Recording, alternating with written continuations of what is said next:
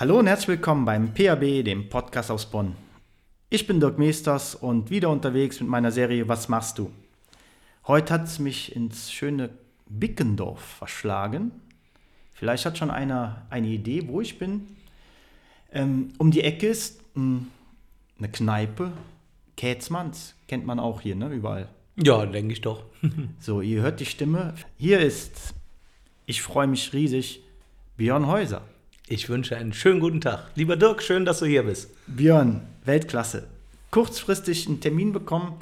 Freue mich, hier zu sitzen in deinem was ist das, Studio?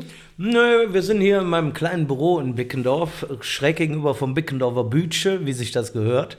Und äh, hier ist eigentlich mehr so der Treffpunkt, wenn es äh, zu Auftritten geht. Hier trifft sich die Crew, hier mache ich meine sogenannte Ladypflege. Das heißt, hier werden die ganzen Klampfen immer frisch gemacht. Ich bin ja so ein kleiner Gitarrenverrückter, da habe ich inzwischen eine relativ große Sammlung, die natürlich auch gepflegt werden will. Das passiert hier und äh, mein, meine Bürostelle ist hier im Prinzip auch. Meine Managerin arbeitet hier und äh, äh, hier sind mir schon viele schöne, spannende Dinge eingefallen in diesen Räumlichkeiten, die dann irgendwann mal wahr wurden. Björn, du bist Baujahr 82 in Köln geboren. Erzähl hm. mal, wie bist du aufgewachsen? Ach, ich komme aus Ehrefeld. Also ich bin ja dieses Jahr 40 Jahre alt geworden. Ich weiß, das sieht man nicht, aber es ist wohl wahr. Und ähm, ich bin in Ehrefeld groß geworden. Da habe ich die ersten 30 Jahre gelebt ähm, in der Körnerstraße. Das ist inzwischen in Ehrenfeld so eine wirkliche Innenstraße, könnte man sagen. Ne? Also da gibt es jetzt irgendwie äh, tolle Handtäschchen für 800 Euro äh, und ganz viel selbstgemachtes irgendwas. Früher war das so eine richtige Arbeiterstraße. Ähm, damals gab es in der Körner Straße sechs Kneipen in einer Straße. Das muss man sich heute mal vorstellen. Eine davon hat überlebt. Es gab in dieser Straße zwei Metzgereien. Heute findest du kaum noch irgendeine Metzgerei ja. in Köln. Also ich komme da aus einer Zeit, wo alles noch ein bisschen rustikaler war, so ein bisschen so diese Arbeiterromantik, wenn man das so nennen möchte. Da hat sich sehr viel getan ähm, und das ist auf jeden Fall ist, ist jetzt total Multikulti, was ich sehr begrüße. Und das ist jetzt äh, schon so eine Szenestraße geworden. Da habe ich 30 Jahre, äh, die ersten 30 Jahre meines Lebens verbracht.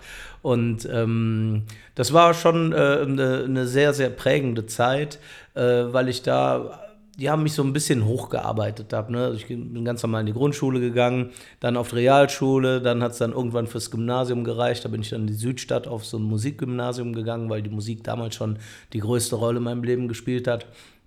Und ähm, so habe ich mich dann, so habe ich dann langsam meinen Tellerrand erweitert und mich dann auch mal aus Ehrenfeld herausgetraut, mhm. was für die Ehrefelder an sich ja äh, schon auch ein Weg ist. Oder zumindest damals war es so. Und dann habe ich irgendwann äh, vor gut zehn Jahren meine äh, jetzige Frau auch kennengelernt und Mutter meines Kindes ähm, die äh, ein Nippeser Mädchen ist, aber schon äh, lange hier in Bickendorf gewohnt hat mit ihrer Familie, also mit ihren Eltern. Und ähm, dann bin ich der Liebe wegen den weiten Weg von Ehrenfeld nach Bickendorf gegangen. Meine Eltern haben es nie so ganz verstanden, dass ich wirklich weggehe, aber für die Insider, die es nicht, äh, oder für die Menschen, die es nicht vor Augen haben, das sind ungefähr keine zwei Kilometer. Das ist ein, ein Riesenweg. Oder? Das ist ein Riesenweg und äh, meine Mutter sagte immer noch, ah, ich weiß nicht, wann ich es noch mal bis nach Bickendorf schaffe. Wenn andere Leute das gehört haben, haben die gedacht, ich wohne in Amerika oder so. Ja. Aber äh, nee, das, das war so. Also ich bin eine richtige Ehrefelder Jung und ähm, bin natürlich sehr Köln verwurzelt. Äh, habe aber trotzdem schon sehr viel auch von der weiten Welt gesehen. Ich bin jetzt nicht so einer, der eine rot-weiße Klobrille haben muss und überall steht der Dom in der Boot, sondern ich interessiere mich auch sehr, äh, sehr für andere Gegenden, andere Länder, andere Menschen vor allen Dingen. Du bist am Gymnasium gewesen. Wie ging der Weg weiter? Ich habe ähm, nach dem Gymnasium, das war die Zeit, wo man noch äh, Wehrdienst oder Zivildienst machen musste. Ich habe mich dann für den Zivildienst entschieden, aus voller Überzeugung. Ich weiß nicht, warum man irgendwie, äh, warum es sowas wie Krieg überhaupt geben muss. Aber ähm, äh, ich habe dann in so einer Kölner Seniorengemeinschaft, hieß das, in Sülz, habe ich dann äh, zwölf Monate Kuchen verkauft in der Cafeteria, bin noch dicker geworden, als ich sowieso schon war. Und äh, habe aber eigentlich nebenbei immer Musik gemacht, schon seit ich 13 bin eigentlich. Und habe dann nach dem äh, Zivildienst auch relativ schnell, weil ich auch irgendwas Vernünftiges machen wollte und mir nie hätte erträumen lassen, dass es mit der äh, Profikarriere als Musiker jemals funktioniert, habe ich dann gedacht, machst auch was Vernünftiges. Äh, ähm, habe dann auf Lehramt studiert, Deutsch, Philosophie, natürlich aber auch Musik aber im Laufe des Studiums wurden, wurde ich dann ja, immer aktiver musikalisch, habe aber auch dann auch immer mehr Geld verdient mit meiner Musik, sodass ich davon irgendwann leben konnte. Und ähm, ja, da war das eigentlich nur noch ein formaler Akt zu sagen, hör mal, da mit dem Studium. Ich setze alles auf einen Card, Risiko. Und glaub mir, das ist ja jetzt einige Jahre her, ich habe das noch keine Sekunde in meinem Leben bereut. Ich glaube, ich wäre aber auch kein besonders guter Lehrer gewesen, weil dieses frühe Aufstehen, das ist einfach nichts für mich. Nee, bist du eher so ein Nachtaktiver? War ich zumindest, bis ich selbst ein Kind bekommen habe. Jetzt habe ich, hab ich selbst ja schon ein schulpflichtiges Kind. Jetzt muss ich trotzdem immer um 6 Uhr aufstehen. Na gut, hätte ich auch Lehrer werden können. Aber ich bin schon sehr froh, dass das alles so äh, bis jetzt in meinem Leben so gelaufen ist, wie es gelaufen ist. Du bist Liedermacher, Komponist, Musikpädagoge. Und ähm, viele kennen dich natürlich freitags aus dem Gaffel. Ja. Da hattest du jetzt deine 600 Auftritte. Ja, ich glaube, ähm, jetzt am letzten Freitag haben wir die 618. Show oder so habe ich da gespielt. Ich mache das seit über 15 Jahren. Wäre diese dämliche Corona-Pandemie nicht dazwischen ja. gekommen, wäre ich auch schon wieder wahrscheinlich, äh, keine Ahnung, ja, sagen wir mal 100 Konzerte weiter. Und äh, das ist halt echt ein Phänomen, dass das funktioniert. Äh, für die Leute, die es nicht kennen, erzähle ich es kurz. Das ist das äh, größte Brauhaus eigentlich direkt am Kölner Dom. Und äh, da spiele ich jeden Freitag, außer Karfreitag, weil es da verboten ist. Ähm, und wenn zum Beispiel Weihnachten oder so auf den Freitag fällt, spiele ich dann natürlich auch nicht. Aber sonst spiele ich da mhm. wirklich jeden Freitag, also nicht nur in der Session oder so, sondern das ganze Jahr über. Und äh, seit ja, über einem Jahrzehnt ist das jeden Freitag brechend voll. Das stand sogar schon mal im Reiseführer und was weiß ich. Äh, da waren schon äh, so viele auch sehr bekannte Menschen, die sich das mal anschauen wollten. Also plötzlich äh, sieht man da in der zweiten Reihe so einen Jonas Hector stehen, einen frischen Fußballweltmeister, das war damals sehr schön, aber auch ganz viele andere Menschen. Und ähm, das Schöne ist halt, um 22.30 Uhr gehe ich auf so eine Bühne, die eigentlich keine Bühne ist, sondern ein Tisch. Äh, mhm. Ich stelle mich da quasi auf den Tisch, sehr ursprünglich, sehr urtümlich auch und äh, spiele kölsche Songs, zum Teil von mir, aber natürlich auch viele große Hits. Die Leute kriegen so Mitsingheftchen, wie man das auch von Los Singe und so kennt. Und äh, dann werden zusammen die kölschen Lieder geschmettert. Und das Geniale daran ist, und das ist, glaube ich, das, warum es so gut funktioniert, die kölsche Musik verbindet. Es ist in dem mhm. Moment völlig egal, was du hast, wer du bist, wo du herkommst. Da ähm, schunkelt der Professor mit Müllmann und es ist für alle wunderbar und so okay. Und das ist, äh, äh, wenn vieles auf der Welt so harmonisch laufen würde wie die Freitagabende, so ja. ja. wenn das so einfach wäre, dann äh, hätten wir, glaube ich, eine ganz andere äh, Situation, vor allen Dingen in Zeiten wie diesen auf der Welt. Und das ist halt, man merkt, die Leute, die können da anderthalb Stunden aus dem Alltag entfliehen und genießen das total. Das ist, und für mich ist es ein riesiges Privileg, dass ich das machen darf. Die Leute fragen ja immer, wird das nicht langweilig, wenn du jeden Freitag ja, da spielst? Genau. Aber ähm, jeder Freitag ist anders. Es sind die Begegnungen, es sind die Menschen und jeder Mensch ist ja auch anders. Äh, das ist, äh, das ist immer noch erquickend und ähm, wenn ich da keinen Bock mehr drauf hätte, würde ich es auch nicht tun, weil die Shows überhaupt, meine ganzen künstlerischen Aktivitäten leben davon hauptsächlich, dass sie authentisch sind. Wenn man auf was keinen Bock hat, dann ist das nicht authentisch und dann soll man es sein lassen. Wie war denn dein erster Auftritt da? Weißt du das noch? Der war 2008? Ja, der war 2008 im Oktober, das weiß ich äh, noch ziemlich genau. Ähm, die ersten Auftritte da, also erstmal war ja die Frage, ich habe vorher in kleinen Kneipen gespielt, 60 bis 100 Leute oder so. Mhm. Und dann hat äh, Gaffel, ich habe damals schon mit der Gaffelbrauerei zusammengearbeitet, ähm, nach wie vor bis heute freundschaftlich und immer so, dass das für beide Seiten echt cool ist. Und die haben dann irgendwann 2008 äh, dieses große Brauhaus, dieses Prestigeobjekt der Brauerei ja quasi eröffnet ähm, wo dann aber plötzlich dann 800 reingehen. Also nicht mehr nur 100 höchstens, sondern 800. Und da habe ich denen auch erstmal gesagt, ja, ähm, puh, ähm, ich mag euch ja, aber die Nummer ist zu groß für mich. Ja. Und ähm, naja, irgendwie äh, hat sich dann doch ergeben, komm, wir probieren es mal aus. Und ich bin einer, der schlecht Nein sagen kann, kommen wir vielleicht später auch noch drauf, je nachdem, was du noch so für Fragen stellst. Auf jeden Fall zieht sich das so ein bisschen durchs Leben, dieses Nicht-Nein sagen können, was am Ende auch immer gut ist. So war es mit dem Gaffel am Dom auch. Und die ersten Abende äh, waren tatsächlich auch zäh. Ich habe die Leute wirklich beim Essen gestört. Da sind äh, Gruppen rausgegangen, die jetzt keinen Bock hatten auf den dicken Mann, der irgendwelche Lieder singt. Damals war das auch natürlich noch nicht so gut. Ich meine, ich habe inzwischen hunderte oder wahrscheinlich tausende Auftritte gemacht. Wo, und nach jedem Auftritt wird man ja auch besser. Am Anfang war das, glaube ich, nicht so gut und so schön. Aber äh, auf jeden Fall ähm, offensichtlich dann doch gut und schön genug, dass man gesagt hat, ja komm, wir machen das mal einmal im Monat oder so. Und dann waren wir relativ schnell bei der Nummer, ähm, äh, ach, lass uns das doch jeden Freitag machen. Also es ist ja total krank eigentlich, diese Idee. Und es ist bis heute, glaube ich, auch sehr einmalig. Also was Vergleichbares gibt es da ziemlich sicher nicht, in Ja. der Konsequenz auch. Ähm, und äh, naja, dann haben wir es irgendwann jeden Freitag gemacht und irgendwie hat das funktioniert. Und es funktioniert bis heute. Und ich, manchmal gibt es Momente, wo ich mich heute noch wundere, wenn ich dann freitagsabends da ankomme und eine Schlange vor der Tür sehe. Warum ist das so? Aber ich genieße es total. Ja, warum ist das so? Ich glaube, du gibst den Menschen etwas. Ja, das Ja. definitiv, ja. Das läuft ja nicht seit so langer Zeit, wenn es keiner annimmt. Also Genau. ich wundere mich auch manchmal, dass Sachen immer wieder funktionieren. Mhm. Das erreichst du mit deinem Programm da. Das, das, das tut es. Also es funktioniert auf jeden Fall. Und wie gesagt, ich denke, es ist halt wichtig, dass es immer authentisch geblieben ist. Und äh, ähm, ich denke, die 1000 sollte man auf jeden Fall noch voll kriegen. Ich glaube, wir sind, wie gesagt, bei 618, sind also noch ein paar Jährchen, auf die ich mich sehr freue. 2016, deine erste Show von Kölle singt in einer restlos ausverkauften Lanxess Arena.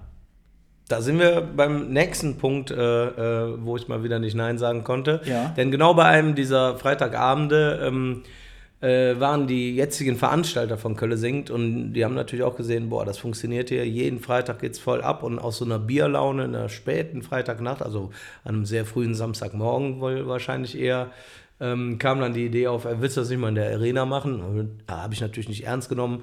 Und äh, als sie dann am nächsten Tag anriefen und gefragt oder gesagt haben, dass sie es ernst meinten, äh, habe ich natürlich auch erstmal gesagt, seid ihr wahnsinnig? So, Ja. nein, auf gar keinen Fall.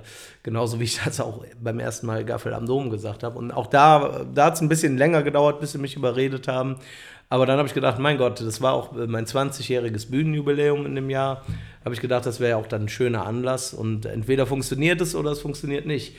Der Rest ist Geschichte. Inzwischen habe ich, glaube ich, fünf oder sechs ausverkaufte ähm, Kölle-Sing-Shows in der Arena gespielt. Ähm, und äh, nächstes Jahr gehen wir sogar, also 2023 gehen wir sogar damit ins Rheinenergiestadion. Das muss man sich mal vorstellen. Und auch da läuft der Vorverkauf schon echt ganz gut. Die Leute haben einfach Bock darauf. Und ähm, irgendwie scheint das auch was Besonderes zu sein, weil es eigentlich auch gar nicht um mich geht. Und das ist mir auch immer wichtig. Ähm, es geht um die Leute selbst. Wenn man da mal ein bisschen drauf achtet, da sagen äh, gar nicht mal so viele Leute, ey, wir gehen heute zu Björn Häuser oder so, sondern wir gehen heute singen. Das, Dieses Aktive, die werden da selbst aktiv und ich gebe denen auch den, den Raum. ne? Wenn du jetzt auf ein Konzert der Blackfish oder so gehst oder äh, einer der vielen Bands, deren geniale Lieder ich ja quasi covere und nachspiele, das ist ja eine richtige Show. Das kann man ja gar nicht vergleichen. Da geht man zu einer Band, da sind dann sechs, sieben Leute, die, ähm, äh, äh, die bekannte Gesichter sind, die diese Songs geschrieben haben, die eine richtige Band sind. Bei mir, ich bin ja mehr so der Vorsänger. Ich habe natürlich bei den großen Shows auch eine sehr geile Begleitband dabei, aber es geht wirklich um die Leute. Es geht darum, dass die Leute singen. Und das ist halt, äh, glaube ich, der entscheidende Unterschied.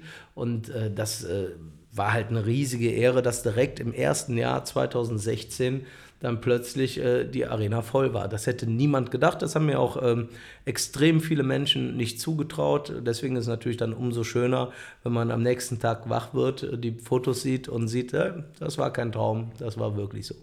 Das ist auch kein Traum. Also ich durfte, wie ich dir schon gesagt habe, dieses Jahr teilnehmen in, bei Kölle singt. in Ach, du warst da? Das freut mich. Lanxess Arena. Ich war der eine, der da war. Der eine, genau. Und wie, wie dein Titel des Programms ja schon heißt, Kölle singt. Mhm. Da heißt es nicht Björn Häuser singt, Nö. sondern Mein Name steht auch nur ganz klein auf dem Plakat. Ja. Da geht es auch gar nicht drum. Es geht darum, dass Kölle singt. Und das ist auch, äh, das ist auch die Idee dahinter. Ich könnte da viel mehr glänzen, könnte da mit meinem Gesicht groß auf diesem Ding sein. Aber ach, so viel, äh, so ein großes Ego habe ich gar nicht. Das brauche ich gar nicht. Ich äh, genieße das so sehr, dass ich das alles machen darf, dass ich ja so viele Träume äh, leben darf. Ich habe mir, äh, ich habe ja jetzt so viel erleben dürfen äh, bis heute und äh, habe hoffentlich ja noch ein paar Jahre vor mir. Dafür bin ich so dankbar und demütig. Da muss dann nicht auch noch äh, riesig meine Visage in ganz Köln hängen. Ähm, ich, es kennen mich auch so, glaube ich, schon genug Menschen. ich, ich, denke, ich denke schon. Also die Arena war ausverkauft. Ja, ja. Und wie du sagst, du gibst einen Ton vor Mhm. und du stellst die Klampfe echt in die Ecke auf Deutsch und lässt das Publikum singen. Und Mhm. Genau. Die feiern sich selber. Die sind so glücklich. Genau. Man sieht überall Gänsehaut, Glückliche tränende Menschen. Augen, Ja, weil genau. es einfach geil ist. Ja. Und Was mich total freut, ich habe letztens deinen Keyboarder kennengelernt. Mhm. Wir standen noch mit anderen Künstlern zusammen, die haben auch mitgespielt. Du hattest ja Freunde da, die dich Mhm. unterstützt haben bei dem Konzert. Ob Domstürmer, äh, Frank von Klüngelköpp, Mhm. die waren auch da. Und von den Künstlern habe ich gehört, es war ein geiler Abend. Wir haben eine geile Show gemacht. Wir hatten tolle Auftritte. Aber wenn der Björn mit der Gitarre anstimmt, die Menschenmassen stehen auf und springen und sind glücklich. Alter, geil. Richtig Ja. geil, was der da für eine Show macht. Und Das- der lässt die Herzen einfach beben. Punkt. Der Ja, erreicht sie. Das ist natürlich eine, eine große Ehre, wenn äh, ähm, so liebe Kollegen das dann sagen. Ähm, aber ich glaube, jeder, äh, jeder hat da äh, komplett so äh, sein Ding, was er besonders gut kann. ne? Also die, die Beispiele, ähm, die du gerade genannt hast, der Frank äh, von Klüngelköpf hat ja eine Wahnsinnsstimme. Da würde ich ja ne? gesanglich niemals im Leben rankommen. Und ich bin super stolz und froh, dass die Köpp ja auch einige Songs von mir äh, ähm, äh, quasi übernommen haben. Ich, ich schreibe ja für viele Bands. Und sowas wie Jedolf mit 4711 ist ja ein Song, den habe ich geschrieben irgendwann mal und den haben die Klüngelköpp dann ja auch wirklich zum Hit gemacht. Also das ist ja wirklich eine Nummer, die sehr erfolgreich gelaufen ist, die ich ja heutzutage auch selbst bei jedem Auftritt selber spiele. Da cover ich mich quasi selber, wenn man so will. Und ähm, das sind natürlich, so hat jeder da seins. Der Mickey von den Domstürbern, der äh, hat ja auch einen Wahnsinnsauftritt dieses Jahr in der Arena War- hingelegt. war der war mega. zum ersten Mal dabei, war seine Kölle Sing Premiere und ich habe mich total gefreut, dass äh, wir uns für ihn entschieden haben und ihn gefragt haben, weil der so dermaßen die Halle gerockt hat. Er war ja der erste Gast. Ähm, Ja. den ich begrüßen durfte auf der Bühne und das ist super. Und so, und so werden halt aus vielen verschiedenen, äh, ähm, vielen verschiedenen Menschen auf der Bühne wird da halt eine richtig coole Show draus. Oder auch die Marita hat ja tierisch abgeräumt, die, Die wir fürs ne? äh, Lebenswerk ausgezeichnet haben, Marita Kölner. Der Mike war da, der ehemalige Sänger von Milieu. Das ist äh, auch immer Wahnsinn, wenn die, wenn der Wolkeplatz da nochmal von der Originalstimme quasi gesungen wird. Äh, Er ist ja jetzt nicht mehr in der Band, aber das ist, äh, ich, äh, das Wichtige ist mir aber auch da, immer, dass ich Leute auf die Bühne hole, mit denen ich auch wirklich was zu tun habe und die ich mag. Der Mike ist wirklich ein enger Freund von mir und ähm, und so ist das halt dann auch dann nochmal besonders schön auch für mich, denn ich glaube, wenn ich glücklich bin und fröhlich auf der Bühne, dann springt auch das über aufs Publikum. Wenn ich da Leute begrüßen würde, auf die ich keinen Bock habe, dann wird das nicht funktionieren. Und deswegen, ja, das war schön. Freut mich, dass du einen schönen Abend da hattest. Ja, und ich war echt nicht der Einzige. Also Ja, das sah so aus. freudestrahlend gingen alle nach Hause und äh, ja, mega. Das Gefühl, was du da übermittelst, ist Wahnsinn, Wahnsinn. Und das Ja. bleibt. Und das ist die Qualität von Köln auch, ne? Ja, Köln, das- Köln, also das ist ein Lebensgefühl, ne? Ja, vor allen Dingen muss man ja auch ehrlicherweise sagen, das geht nur, weil es diese Songs gibt. Ohne diese Songs wird das alles nicht funktionieren. So ein Song wie in unserem Fädel, das äh, ist nicht einfach ein Lied, was die Fürst mal geschrieben haben. Das ist ein Statement, das ist ein, ein unfassbar riesiges Gesamtkunstwerk. Und die Songs, die wir da zusammen singen bei der Kölle Singt Show, ähm, die suche ich ja wirklich mit Bedacht aus. Äh, und das ist eigentlich das, was auch die meiste Zeit und äh, das meiste Gehirnschmalz irgendwie kostet, äh, da was hinzustellen, was wirklich in der Reihenfolge funktioniert, aber was die Leute auch wirklich berührt. Es gibt unfassbar viele Kölsche Songs, aber man kann nicht alles zusammen kombinieren. Ich kann auch nicht alles transportieren. Wenn ich irgendwelche äh, Nummern beispielsweise von Querbeat, wo ich total drauf stehe, ähm, äh, machen würde, das kauft mir keiner ab. Wenn ich da was von einem Schneeleoparden singe, das passt einfach nicht zu mir. Und deswegen muss ich vorher halt immer ganz genau schauen, äh, was kann man da machen. Aber bisher ist es mir, glaube ich, immer ganz gut gelungen und äh, das macht natürlich äh, tierisch viel Spaß. Ich bin jetzt natürlich schon in den Vorbereitungen auch für die große Stadionshow. Da erwarten uns wieder einige besondere Überraschungen und ähm, das macht einfach tierische Laune, sich auch mit der Musik, mit den Songs, mit den Menschen, auch die diese Songs geschrieben haben, das sind ja oft andere als die Interpreten, die jeder kennt, Ja. sich damit zu befassen. Ne? Also mir ist ja auch wichtig, dass ich da respektvoll mit umgehe. Das ist unheimlich wichtig. Ich gehe nicht einfach dahin und cover das und hau es raus, sondern äh, wenn ich Songs äh, zum Beispiel äh, wie Ich bin ein Räuber spiele, dann fällt auch in der Ansage der Name Peter Horn, weil der diese Geschichte, die jeder Kölner kennt, der hat die erfunden. Das kam aus seinen Fingern, aus seinem Kopf. Und das ist, äh, ähm, das muss, da muss man so viel Respekt zollen und das mache ich. Ich finde das immer schwierig, wenn dann andere Coverkünstler hingehen ähm, und äh, das einfach so runterrotzen, böse gesagt, oder finde es auch doof, wenn man mir vorwirft, ich bin einfach einer, der Lieder nachspielt. Das ist ein bisschen, das ist äh, schon was anderes. Das muss man schon mal ganz ehrlich sagen an dieser ja, Stelle. Ja, ist auch oft Unwissenheit. Ne? Ich denke auch, dass das Unwissenheit ist. Ich glaube äh, ich glaub an das gute Menschen. Ich glaube, da will mir keiner was, sondern äh, wenn sie es besser wüssten, würden sie es so nicht sagen. Jedenfalls ist, äh, ohne diese Songs geht das alles gar nicht. Ich muss es erstmal sacken lassen, weil da steckt so viel drin, was du erzählst. Das mhm. ist einfach äh, mega. 1. Juli nächstes Jahr, 2023, hast du eben schon angesprochen. Du kannst nicht Nein sagen. Also, wir fangen von der kleinen Bühne im Gaffel an oder vorher kleine Kneipen noch mit ja. 60 Mann, dann kam Gaffel, wo du denkst, Alter, wie soll ich das rocken, ey? Das sind 800 Leutchen. Dann ja. gehen wir auf einmal in die Lanxess Arena. Da haben wir irgendwann um die, keine Ahnung, 20.000. Ja, da habe ich äh, tatsächlich ja den Besucherrekord einer äh, Einzelveranstaltung äh, mit 20.216 Menschen. So viel waren noch nie da drin, liegt aber daran, dass ich ja immer eine Center Stage in der Mitte der Halle habe. Ja. Und die ist auch nicht besonders äh, groß, also nicht üppig, vergleichbar. Mit Metallica hatte zum Beispiel auch schon mal eine Center Stage, aber die hat, das war alles ein bisschen größer, deswegen kam, konnten da nicht so viele Leute rein. Und so kommt es zu dem witzigen Fun Fact, äh, dass ich tatsächlich den Besucherrekord einer der größten Hallen äh, hier in Deutschland äh, als meinen betiteln kann. Das ist schon witzig irgendwie, ne? Das ist cool, geil.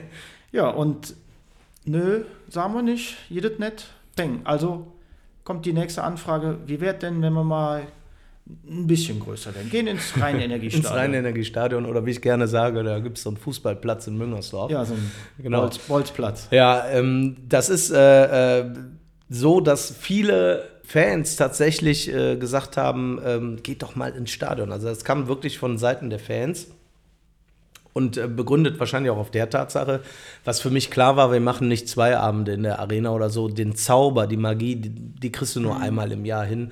Das ist sonst abgenudelt. Sonst eine erste und eine zweite Show ist immer irgendwie doof, wenn es das gibt. Und äh, die war halt oft äh, dann schnell ausverkauft, sodass Leute nicht mehr hinkommen können. Ne? Ist ja klar, wenn es ausverkauft ist. Ähm, was natürlich dann schade ist. Und äh, wenn so viel Nachfrage ist, haben dann die Veranstalter gedacht, ja, und auch mich natürlich ins Boot geholt und haben halt überlegt, ja, wenn die Leute so danach fragen und das wäre ja schon nochmal was Besonderes, lass uns das einfach mal probieren im Stadion. Ich habe ja, ich bin ja schon lange im Ensemble des Weihnachtssingen, was wir da am 23.12. immer machen. Mhm. Und weiß ja, wie sich das anfühlt. Ich spiele ja auch seit 2013 regelmäßig vor den FC-Heimspielen. Äh, äh, da allein mit meiner Gitarre vor der Südkurve. Hätte am Anfang auch keiner gedacht, dass es funktioniert. Inzwischen ist es ja schon Kult und es gibt andere Kollegen, die es jetzt auch quasi machen. Ähm, und äh, das heißt, das Stadion ist mir nicht ganz neu. Ich habe dieses Jahr beim großen Wintergame der Kölner Haie äh, so ein Kölle singt Special da im Rahmenprogramm gemacht. Da waren auch 40.000 Leute und es äh, war wunderbare Atmosphäre. Also ähm, das, das funktioniert schon irgendwie. Jetzt ist natürlich die äh, große Herausforderung, äh, diesen Fußballplatz, äh, vielmehr die Reihen drumherum voll zu kriegen dann äh, im nächsten Sommer. Aber ich glaube, die Leute haben so viel Bock, es gibt so viel positives Feedback, ähm, dass das bestimmt auch ein magischer äh, früher Abend wird. Wir beginnen ja schon um 17.30 Uhr ähm, und müssen leider um 20 Uhr schon fertig sein. Aber ich glaube, dass es trotzdem äh, was ganz Besonderes wird. Aber für uns ist auch klar, dass das eine einmalige Sache ist. Ähm, 2024 werden wir wieder in die Arena gehen und äh, ähm, weil das ja doch, also es sind ja völlig unterschiedliche Sachen. Ne? Arena und Stadion sind ja einfach unterschiedliche Locations. Mhm. Open Air und Indoor. Indoor kann man natürlich viel auch mit Licht arbeiten. Äh, dafür haben wir für Open Air tolle andere Ideen, was wir da äh, machen möchten. Also ähm, es, dieses Kölle Sing-Ding, es, es, ist einfach gigantisch, dass so viele Leute Bock haben zu singen und ich äh, bin unfassbar gespannt, wie das im Stadion laufen wird. Ich freue mich schon. Wir haben schon Karten geordert. Also Danke, sehr ja, gut. Natürlich, bevor es nachher keine mehr gibt. Stell dir vor. Also ich glaube, wenn man sich, wenn man mit dem Gedanken spielt, dahin gehen zu wollen, wäre man besonders traurig, wenn man sich die Karten, äh, wenn man sagt, ach, die wird schon noch genug geben. Ja, ja. Äh, und dann ist es ausverkauft. Weil das ist wirklich was Einmaliges.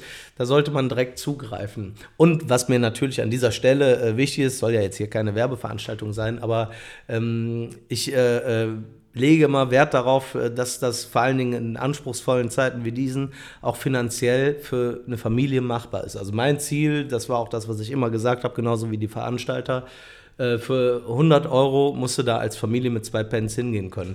Die günstigsten Karten kosten ab 16,80 Euro.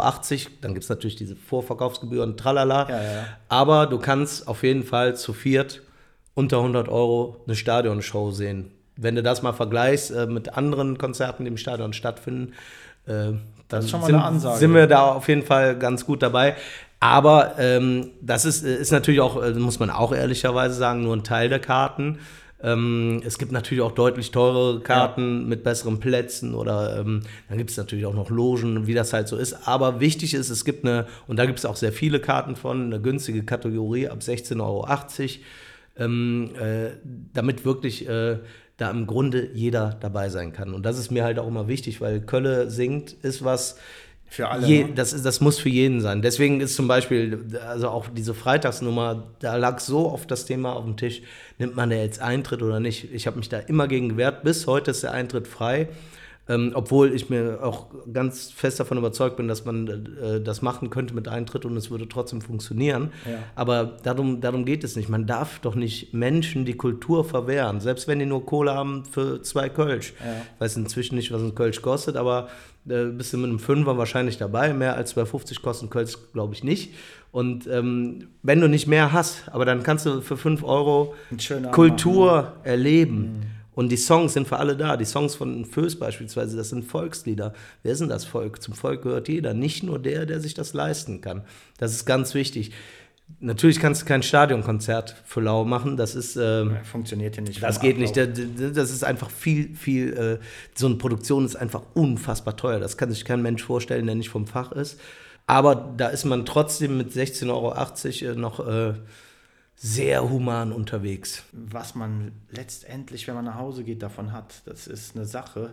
Es Da bleibt. zehrt man Ja. ewig von. Also, Nicht nur die äh, äh, Gäste vor der Bühne, auch die Menschen auf der Bühne zehren da lange von.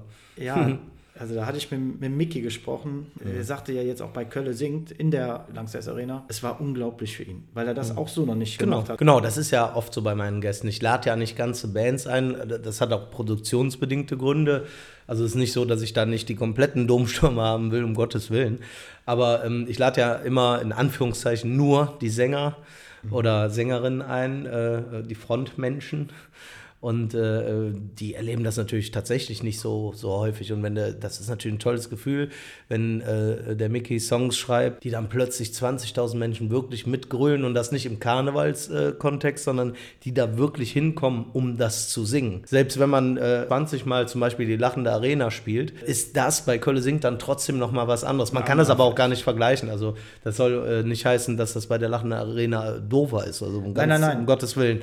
Aber ne, das ist, man kann das nicht vergleichen, deswegen freue ich mich äh, aber und kriege das Feedback ja auch immer von den Kollegen, von den Künstlern, äh, von den Gastkünstlern, ähm, dass das für die besondere Abende sind. Hör mal, wie kommst du auf neue Songs? Du sitzt hier in deinem ja, Studio und nimmst die Klampfe und zwitscherst vor dir her, oder? Ach, das kommt eigentlich immer drauf an. Äh, ähm, ich habe ja inzwischen schon, ach, ich glaube, über 500 Nummern geschrieben. Und das ist immer, pff, Sag dir mal eben so. Ja, aber das, ich mache es ja auch schon länger, aber mit 14 angefangen, hat er jetzt schon einige Jahre Zeit. Nee, ach, das, es kommt immer drauf an. Mal ist so eine Zeile zuerst da, ich habe eine riesige Datei in meinem Handy mit irgendwelchen Worten oder Wortfetzen, die ich, was weiß ich, an der Theke oder im Supermarkt aufschnappe und dann schreibe ich mir das schnell auf. Manchmal sitze ich aber tatsächlich auch mit der Klampfe da und ähm, komme auf irgendeine schöne Akkordfolge oder eine schöne Melodie. Das kommt so zugeflogen. Das sind so Geistesblitze. Das kann man gar nicht so äh, beschreiben. Es gab eine Zeit, äh, da habe ich auch unheimlich viel für den Kölner Karneval geschrieben, für viele Kollegen. Da habe ich eigentlich für fast alle geschrieben. Da wurde es dann irgendwann so Fließbandarbeit. Da habe ich dann gemerkt, okay, ich kann dir auf Knopfdruck ein Lied schreiben, aber ob das wirklich so gut ist, sei mal dahingestellt. Ähm, und äh, deswegen habe ich damit irgendwann äh, aufgehört. Es gab ja Phasen, da war zum Beispiel aus dieser Lost Mal Singer Auswahl, war ein Viertel von mir, da war auf so einer CD Karneval der Stars, äh, waren sechs Nummern von mir, zeitgleich auf der Mega Jack 7 und dann gab es noch einen dritten Sampler, wo ein paar Nummern drauf waren. Da stand überall Häuser, Häuser, Häuser in den Credits. Das war dann irgendwann zu viel. Ich bin ja auch keine Maschine, beziehungsweise ich könnte eine sein, aber ich will keine sein. Und äh, deswegen äh, bin ich jetzt eigentlich so auf dem Trip, dass ich eigentlich gar nicht mehr für andere schreibe. Ich äh, mache fast jedes Jahr ein Album und das mache ich auch gerne. Ich liebe das. Und meine Songs werden langsam, aber sicher auch immer mehr angenommen. Also als ich im Gaffel angefangen habe, da war natürlich kein einziges Lied von mir dabei. Inzwischen sind eigentlich immer gut ein Drittel der Songs von mir, mhm. was die Leute aber gar nicht merken, äh, ähm, weil das irgendwie so ins Allgemeingut übergeht. Sowas wie 4711 ja. zum Beispiel von Köpp würde ich jetzt mal als meinen Song bezeichnen ähm, äh, das, das kennen die halt so und deswegen singen sie mit oder aus Kölschem Holz oder so. Mhm. Und, äh, und so werden meine Songs dann, finden dann immer mehr statt, aber ich mache ja auch äh, neben den ganzen Mitsing-Konzerten, die natürlich das bekannteste sind, was ich mache, mache ich auch unfassbar viele eigene ähm, äh, Shows, wo ich fast nur Material von mir spiele. Das sind deutlich kleinere Abende, damit würde ich auch niemals im Leben eine Arena vollkriegen. Aber das genieße ich halt auch sehr. Als Liedermacher will man ja auch die Geschichten, die man aufschreibt, den Menschen präsentieren. Und äh, wenn dann da irgendwie 50, 60 Leute sind, äh, ist das auch eine riesige Ehre, weil, äh, weil das ist ja auch nicht so massenkompatibles Zeug. Das ist ja, ich bin da da in der Nische der Nische sozusagen. Aber ich genieße das sehr und das Schöne ist halt, dass ich das alles zusammen machen kann. Alles, das sind alles Mosaiksteinchen. Meine Liederabende, meine, äh, meine Alben, die ich mache, aber natürlich auch Kölle singt in der Arena, die Freitagabende, eine wunderbare Weihnachtstour jedes Jahr. Ähm, ich bin Panini-Bild, ich habe eine Ausstellung gemacht, ein tolles Projekt mit einem Fotografen, Dirk Lörper, unfassbar schön war das. Äh, und ich habe so viele Sachen gemacht. Und jedes Mosaiksteinchen führt zu dem Gesamtbild Björn Häuser. Und das ist halt das Coole, weil das eine das andere immer beflügelt. Wenn ich sagen würde, äh, ich mache nur noch Mitsingkonzerte und einmal im Jahr Kölle singt, dann würde das funktionieren. Dann könnte ich auch meine Familie ernähren. Aber das will keine Künstlerseele. Ich bin Künstler durch und durch. Das ist für mich das Allerwichtigste im Leben. Und äh, äh deswegen bin ich so dankbar, dass ich das machen darf. Und das alles zusammen, das führt zu dem, was ich dann irgendwann ja auch mal hinterlasse, wenn ich die Erde verlasse. Ne? Und äh, das macht einfach Spaß, das so zu formen. Das ist echt schön. Boah, ihr, ihr, seht ja das Gesicht nicht, leider. Der strahlt, ne? Und der gibt das äh, so menschlich rüber, das ist toll. Ganz, ja, ganz und es ist nicht gelogen. nee, das, das glaubt man nicht. Aber das, ich glaube, das, das spürt das Publikum doch auch. Die, die Meine ich ja, authentisch ja, sein ist das Wichtigste. Du kommst darüber, also ich gehe nochmal gerade auf die Lanxess Arena alle denken schon, jetzt ist Feierabend, das war das geilste Lied heute Abend. Und du hörst aber nicht auf. Du nimmst die Klampe und stimmst das nächste an. Ja. Und alles jubelt und ey, da Ja, das ist, äh, da kann ich schon, kann ich schon verraten, im äh, März 2023 äh, wird es ein Live-Album geben. Cool. Ich bin gerade dabei, äh, da komme ich auch gerade her. Bin also da ganz frisch mit den Eindrücken, äh, ähm, wie das so klingt. Und der musikalische Leiter, Christian Koch, auch mein Pianist in der Band, der hat das äh, gerade gemischt und der hat das total cool geschafft. Ich habe von Technik überhaupt keine Ahnung, aber der hat es total cool geschafft. Wenn man sich das so über Kopfhörer anhört, hast du echt das Gefühl, du bist mittendrin in der Arena. Auf dem Live-Album werden elf Tracks drauf sein und das ist echt, das ist echt auch nochmal so eine schöne Möglichkeit, vielleicht so einen kleinen Teil der Gänsehaut, die man in der Halle hatte, vielleicht auch dann zu Hause im Wohnzimmer zu haben oder wenn man spazieren geht und die Knöpfe im Ohr hat oder so. Also da kann man sich schon drauf freuen. Jeck. Echt jeck. Du hast keine Ahnung von Technik, sagst du. Ja. Spielst du noch, jo, hast, spielst du noch was anderes außer? Ich bin eigentlich Pianist. Äh, ich äh, spiele auch viel besser Klavier als äh, Gitarre, aber das hat sich irgendwann so ergeben, auch bei der Musikrichtung, zumindest bei den Mitsing-Konzerten spiele ich eigentlich fast nur Gitarre. Ähm, mhm. Wobei bei meinen normalen Tourneen, also da, wo ich dann auch einen Großteil meiner Songs spiele, ein bisschen angereichert mit ein paar Kölschnitz von anderen Bands, da gibt es auch immer mehr Songs, die ich am Klavier spiele. Ich glaube, in der Arena habe ich auch dieses Jahr mhm. äh, den Kölsche Jung von Fritz Weber am Klavier gemacht. Der ist übrigens auch auf der Live-Platte. Ja. Äh, es war auch sehr emotional. Und ähm, eigentlich bin ich Pianist und dann habe ich halt früher, wie das so war, ne? erstes Studio, erstes Home-Studio im Keller, so mit 13, 14 habe ich immer das gespielt, was man so brauchte. Also äh, ich habe dann so, wenn man Gitarre spielen kann, ist es zum Beispiel nicht besonders weit weg auch Bass zu spielen. Ich habe eine Zeit lang auch, glaube ich, echt ganz okay Bass gespielt, das aber jetzt ewig nicht mehr gemacht. Da bin ich, glaube ich, jetzt nicht mehr so cool. Ähm, äh, oder Mundharmonika und äh, Ukulele, äh, Mandoline. Eigentlich fast alles außer Blasinstrumente, äh, jetzt die Blues Sub ausgenommen. Äh, da hatte ich irgendwie nie so einen Bezug zu und keinen Bock drauf. Oder, oder Streichinstrumente, das äh, finde ich immer cool. Da kann man tolle Sachen mitmachen, aber das ist nichts für mich. Hm, aber jetzt die letzten Jahres äh, Gitarre und Klavier äh, schon so ganz oben. Ja, Blasinstrumente könntest du auch schlecht bei singen, ne? Ja, eben, genau. Wahrscheinlich, Vielleicht ja, als, aber das ist auch. als Bauchredner dann auch so. ja, aber ich weiß nicht, ob das so cool wäre. Björn, was machst du denn Schönes, wenn du mal nicht die Musik um dich rum hast? Äh, was ich mache, wenn ich nicht Musik mache, Musik. Ja. Musik ist mein Leben. Also äh, ich äh, bin da, das ist ja kein Hobby, was ich zum Beruf gemacht habe. Das ist immer so eine Floskel, wo ich denke, pff, ja, wenn du meinst, dass das so ist.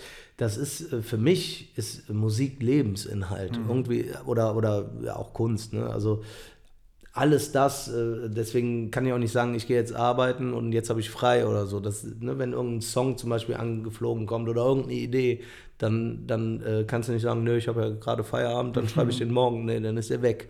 Und äh, deswegen, ich bin da ähm, total, äh, habe immer meine Antennen an. Manchmal stehe ich nachts auf, um irgendwas festzuhalten.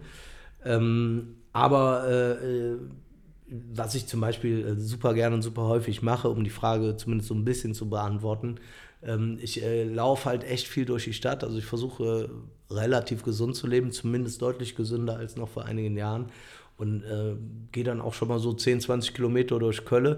Ich will ja auch wissen, was in der Stadt passiert. Wie soll ich Kölle singend machen oder, oder auch für die Stadt stehen, wenn ich überhaupt nicht weiß, was da los ist. Das ist ja bei vielen Menschen auch, bei vielen Kollegen, die ähm, vielleicht irgendwie äh, äh, so, ja, vielleicht auch Köln für sich beanspruchen. Ähm, die wissen ja nicht, wie es am Ebertplatz aussieht. So, und ich laufe hier, ähm, ich, ich laufe hier durch die Stadt, ich laufe hier wirklich in Wolf, halt um gesund zu bleiben, um fit zu bleiben, weil Bewegung einfach unfassbar wichtig ist. Aber auch um den Spirit dieser Stadt. Die Stadt verändert sich ja von Jahr zu Jahr, von Jahrzehnt zu Jahrzehnt, um das aufzusaugen. Denn ich kann ja nur authentisch was äh, über Köln erzählen oder machen, äh, wenn ich auch weiß, was hier abgeht. Das finde ich immer ja. ganz wichtig. Und deswegen bin ich äh, immer sehr viel da unterwegs, ähm, arbeite aber tatsächlich auch ganz viel, habe ja auch eine Familie, Frau und Kind. Und ähm, äh, mit dem Kleinen versuche ich auch mal viel zu machen, aber das halt, hat halt auch oft mit Musik zu tun, komischerweise. Und deswegen ist äh, Musik da echt äh, ganz oben äh, und an zweiter Stelle auch, an dritter Stelle auch. Und dann kommt vielleicht irgendwann Schlafen und Essen. Mehr brauche ich nicht. So hört sich ein Profi an. Ne? Aber kann ich total verstehen. Das ist, ist eine Leidenschaft, Ja, Punkt. Das ist, Ist kein, ich hab- ist kein Beruf. Ich interessiere mich halt auch unfassbar für Gitarren äh, äh, und äh, Wie viel, wie viel hast du denn? auch eine ganze Menge, kann ich dir nicht sagen. Auf jeden Fall über 20 vernünftige. Und dann noch ganz viele Altlasten, so Billo-Instrumente, die man sich so über die Jahre oder in früheren Jahren mal angeschafft hat. Ich kann mich halt auch ganz schwer nur von Dingen trennen. Das ist sicherlich ein Laster. Ähm, Und ich, und da, da, ich, da verbringe ich halt auch viel Zeit mit, ne? Irgendwie irgendwas recherchieren oder irgendwie die Gitarren zu polieren, neu zu beseiten. So, das ist so, das würde ich jetzt auch alles unter dem Bereich Musik. Äh, ja, sehen. nimmst du denn, nimmst du bei den Konzerten unterschiedliche Gitarren dann oder hast du immer deine Favorite? Ich habe äh, ich hab aktuell auf Tour ähm, für, sagen wir mal, 90 Prozent der Jobs die zwei gleichen dabei. Ich spiele am liebsten äh, Gibson-Gitarren, das sind die Hummingbirds und ähm, äh, die, die sind einfach, das ist so, auch im Studio, jedes Mal, wenn ich was anderes ausprobiere, kommt man immer wieder auf diese Hummingbird, weil sich immer alle einig sind, das ist der Häuser-Sound. Na gut, dann ist es halt so. Ich habe auch tolle andere Gitarren auf der ähm, Weihnachtstour. Ich mache immer so eine, die heißt Jans Besinnlich, so eine Tournee zur Weihnachtszeit, äh, wo wir aber nicht nur Weihnachtslieder singen, sondern halt besinnlich werden. Das sind so meine Liedermacher-Sachen. Da habe ich dann äh, zum Leidwesen meiner Crew äh, dieses Jahr irgendwie fünf Klampfen dabei gehabt. Weil ich halt, ja, weil es einfach, äh, da ist eine wunderbare zwölfseitige dabei, die einen Wahnsinns-Sound hat, äh, oder eine Les Paul, also eine E-Gitarre auch. Ähm, und äh, eine schöne Gretsch-Jazz-Gitarre, weil jede Gitarre ja auch einen anderen Sound hat und einen Song ganz anders transportiert. Und äh, bei meinen Shows geht es um Songs auch. Um die Geschichten, die ich erzähle, die aber natürlich auch cool klingen sollen. Und deswegen haben wir bei der Weihnachtstour jetzt äh, mit fünf Gitarren und meinem Klavier den Vogel erstmal abgeschossen und vielleicht brauchen wir doch mal einen größeren Bus. Aber normalerweise für das, was ich halt ne, freitags mache, ich glaube, bei Kölle singt in der Arena sind es immer drei Gitarren. Ähm, aber ansonsten habe ich eigentlich immer zwei äh, dabei und davon ist die zweite auch in der Regel nur Reserve, falls eine Seite bei der ersten reißt. Ne, also im Karneval muss es ja schnell gehen, kannst ja nicht sagen, warte mal fünf Minuten, ich muss Nö, eine die Seite Zeit wechseln. ist nicht so oft da. Ne, und deswegen äh, ist eigentlich eine Hauptgitarre und äh, die andere ist immer ein bisschen äh, traurig, dass sie kaum zum Einsatz kommt. Die Arme. Hast du schon Ideen über 2023 hinaus? Ja, natürlich. Also was ja klar ist, ist, dass wir 2024 wieder in die Arena Ja. gehen mit Kölle singt. Die Freitagabende, ähm, äh, wenn es der Herrgott gut mit mir meint, äh, werden natürlich auch immer weitergehen. So, Also, du bist das- 40, du hältst dich fit, ich bitte dich. Ja, man weiß nie, was das Leben äh, mit einem vorhat. Ne? Aber ähm, John Lennon hat mal gesagt, äh, Leben ist das, was passiert, wenn man fleißig dabei ist, andere Pläne zu schmieden.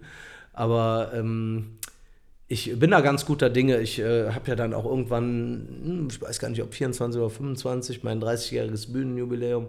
Da habe ich auch noch eine besondere Idee zu. Also es, äh, es, der Motor läuft immer weiter, der kreative Motor, aber lässt genug, äh, trotzdem genug ähm, Spielraum, äh, auch Ideen, die man jetzt noch nicht hat, äh, äh, zuzulassen. Also es gibt immer so ein paar Sachen, an denen man sich festhält.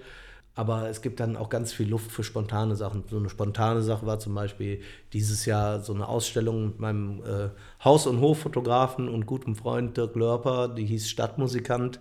Da haben wir wirklich tolle Fotografien hier in Köln geschossen, also der Dirk. Und äh, ich habe ein paar Songs dazu gemacht und das haben wir dann im Hotel Linden an Köln ausgestellt. Das sind so Sachen, die, ähm, äh, die dann mehr oder weniger spontan entstehen. Äh, sowas, für sowas muss auch immer Platz sein. Und da bin ich echt gespannt, was da noch so kommen wird in Zukunft. Also ich habe viele Ideen, aber noch spannender sind eigentlich die Ideen, die noch gar nicht da sind.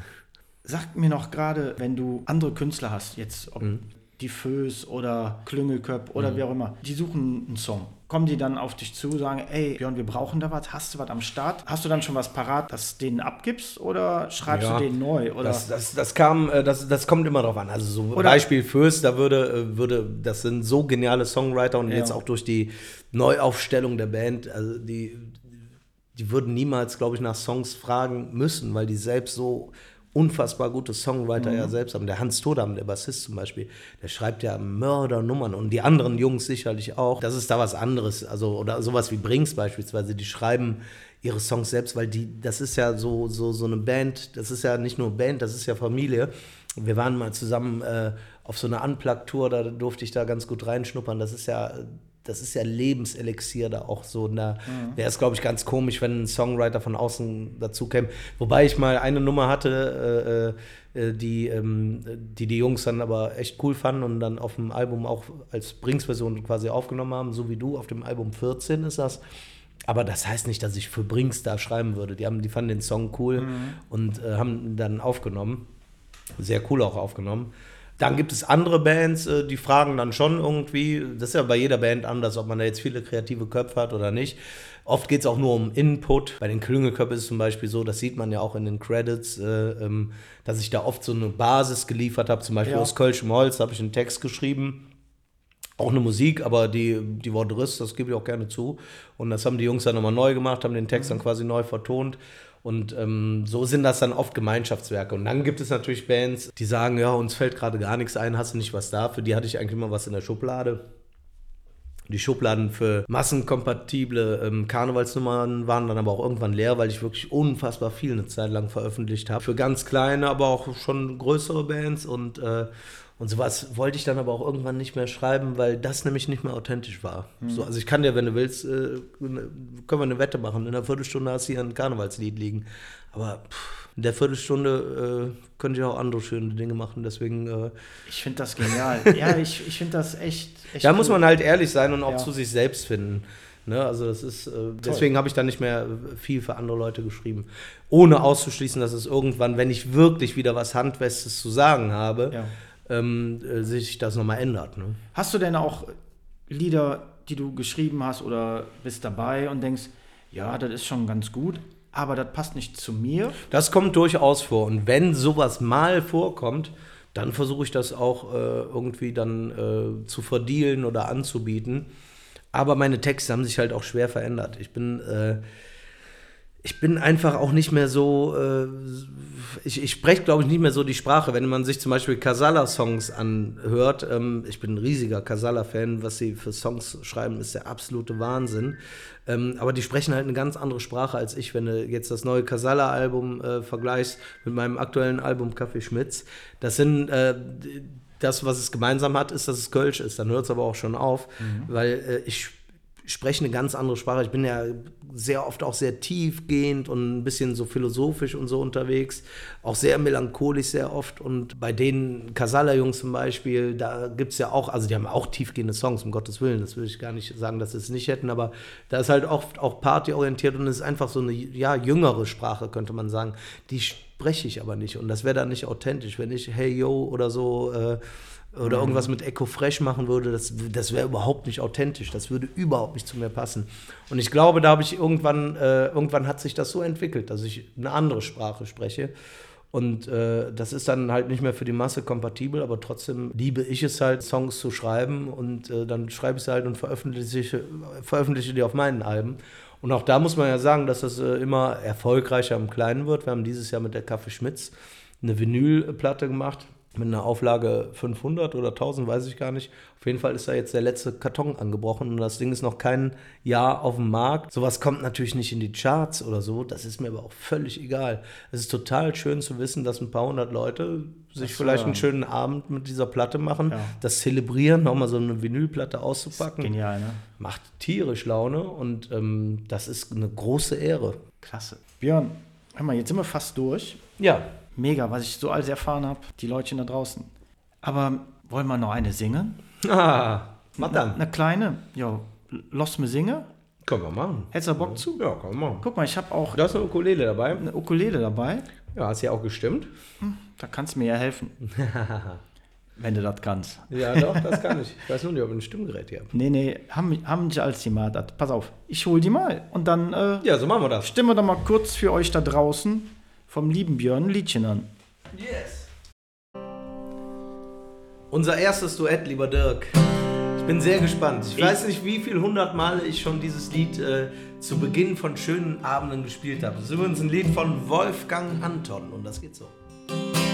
Jetzt sind wir all wieder hin, wie schnell so ja doch vergeht. Ob von fern, jeder trägt hin wieder mit dabei zu sein. Es ist auch immer wieder schön, wenn wir all zusammen sind. Und wir singen all die Lieder, die wir vom Kindheit an schon kennen. So wunderschön gefüllt, kriegt man schnell, wenn man nur will und man singen all die Lieder von dem armen Mann und auch davon Fede. Ja, da, da, da, und auch das vom Fede. Das war die ganz angeheiserte äh, Montagmorgenstimme. Hör mal. Viel schöner gibt es als auf Spotify und Co. Nein, nein, nein, das ist live, das ist geil. Das und ich durfte live. mit dir, du hast es gehört, ich habe dich begleitet. Und ja, wenn auch extra leise. Björn, tausend Dank. Das ja, war sehr gerne. mega. ihr Lieben da draußen, das war's mal wieder vom PAB, dem Podcast aus Bonn. Ich bin Dirk Meesters heute bei dem super tollen, mega geilen Typen, dem kleinen Mann mit dem Hut, Björn Häuser. Jawohl. Bleibt gesund, bis zum nächsten Mal. Tschüss.